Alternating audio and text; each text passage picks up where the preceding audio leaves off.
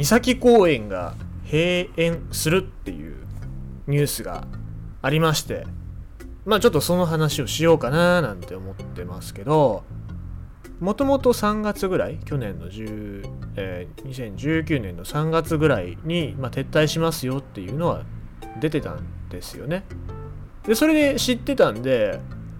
まあ知ってはいたんですけどでもまあ、僕のよく行く伊東津の森公園、まあ、前身の伊東津遊園地ですけどあそこも、まあ、今回こっち三崎公園は、えー、南海ですけど南海電鉄なのかな？南海ですけどこっちは西日本鉄道なんですね。の持ち物だったけど、まあ、儲けがないんでやめますっていうことでやめて。そんで結局市と、えー、市民団体っていうのでまあね、買い取ったというか経営がね変わって、まあ、現在までに至るんですけどもその時ものすごい嘆願書もう思い出の場所だからなくさないでくれっていう嘆願書ねもうとにかく歴史もありますからね伊藤図は。種田三等家のね自由律俳句の種田三等家の区碑までありますからそんな動物園ですからね。もうそれをなくすのはすごくもったいないということで、まあ、みんな単眼を集めて、えーまあ、完全になくなっちゃうっていうことはなかったわけですね。のおかげであの僕が生まれたわけですけどでもそんな感じでおそらく三崎公園もなるのかなってちょっと楽観視してたらそうではなかったですね。うんまあこれからちょっとまた嘆願書とかも集まるかもしれませんけど、うん、まあ一つの動物園っていうのが形としてなくなっていくんだなっていうのを今、えー、この時代令和になって初めてだと思いますけど一つなくなっていくんだなっていう事件、うん、事件じゃないけど、うん、事案ですよね。うんまあ、これについて思うのがまずはそうっすね。結局なんだろう動物園という場所に対してのこの熟議をされてなかったんだろうね。そのアミューズメントパークとして扱われるだけであって動物園の研究だったりとか三崎公園に至っては、えー、キリンの繁殖がすごく上手で、えー、何キリンだったか忘れましたけど1万頭しかいない世界に1万頭しかいないキリンの繁殖なんかもものすごく上手でで、えー、研究の場所としてもすごく敵な場所だったんですけどもうん。まあそれそういうところを全然知られてないからまあ重要視をされてなかったっていうのとうん。あとそうだね。単純にやっぱり儲からない。動物園っていうのは儲からないっていうイメージがついちゃってるっていうのがあるのかなと思いますね。まあ鉄道のね会社だからさ桃太郎電鉄に例えたら収益率の高い会社だったらねそれは何億円だったとしてももう買いますけどうん収益率が低かったら買わないですよね。マイナスとかだったらもう売っちゃいますもんね、まあ、それは仕方がないんですけどね。もうちょっとなんか努力できなかったのかなっていう感じはしますね。まあ飼育員さんとかはもう実際のところやっぱ飼育だったりとかそういうので忙しいからでしかもまあそんなとこに口出せるわけがないですからね。それは南海で南海電鉄なのかな？南海電鉄の、うん、責任だと思いますけどね。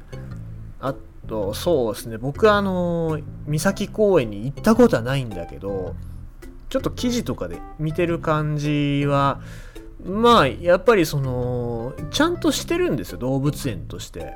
ちゃんとしてるんだけどまあいまいちこう伝え方ができてなかったのかなっていう感じですね。だから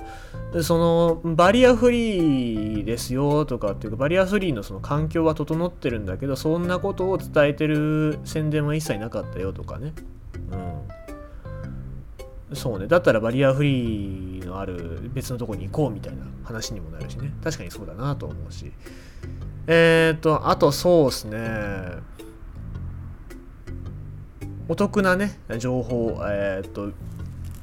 鉄道を、えー、利用した場合は、その三崎公園とね、えー、併用して、えー、入れるセットとかもね、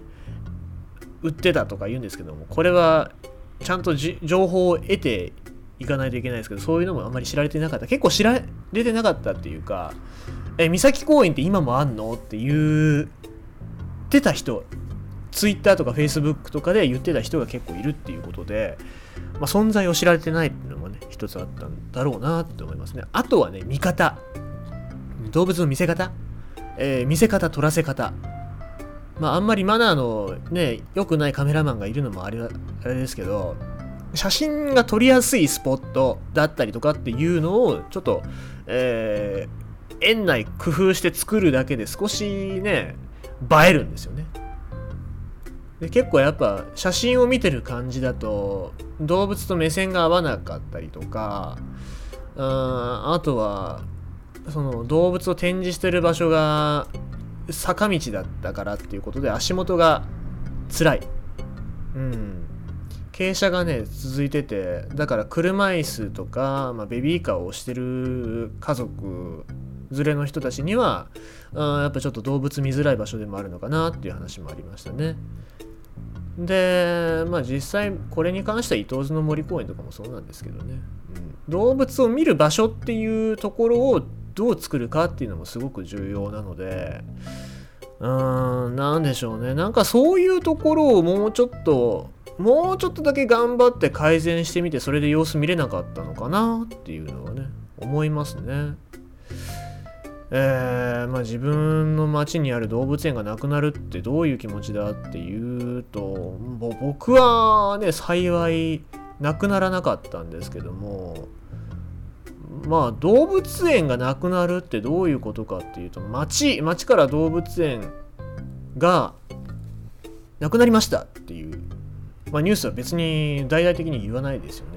逆にその町の市のねあの人っていうのは市の市長さんとか PR するときにうちはリピーターが何人いますよとかねあのリピーターっていうかなんなんていうの U ターンしてきたらこんな素晴らしいサポートありますよみたいなね。あとはあの老人が住みやすい街ですよとかってあの子供が住みやすい街子育てしやすい街ですよってよく言うじゃないですか。でもその街にあった動物園がなくなりましたっていう街ってどういう街ですかねっていう話になるんですよね。結局その家族連れが来てもどこも行くような場所はないですよっていう。むしろあったんだけど家族連れとかそういう家族が家族だったりとかあの人が来るような憩いの場所を継続できなかった街ですよっていうことなんですよね。だからそんな PR なんかねするよりもねあのまあ動物園が一つなくなるって街には損失だと僕は思うんですけどね、うん、そういったところの重要性だったりとかっていうのを果たして行政の人って分かってるのかなっていうのをもちょっとありますけどね、だからなんだろう三崎公園ちょっと行政も助けてあげられなかったのかなっていうのはうんちょっとイラッときますけどね。うん。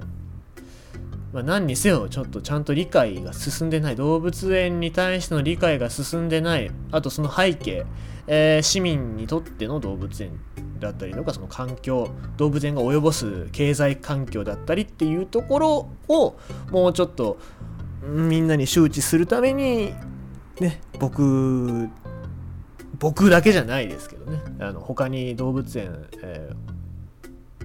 行ってる方々っていうのはもっと頑張らなきゃいけないよなとは思いましたね。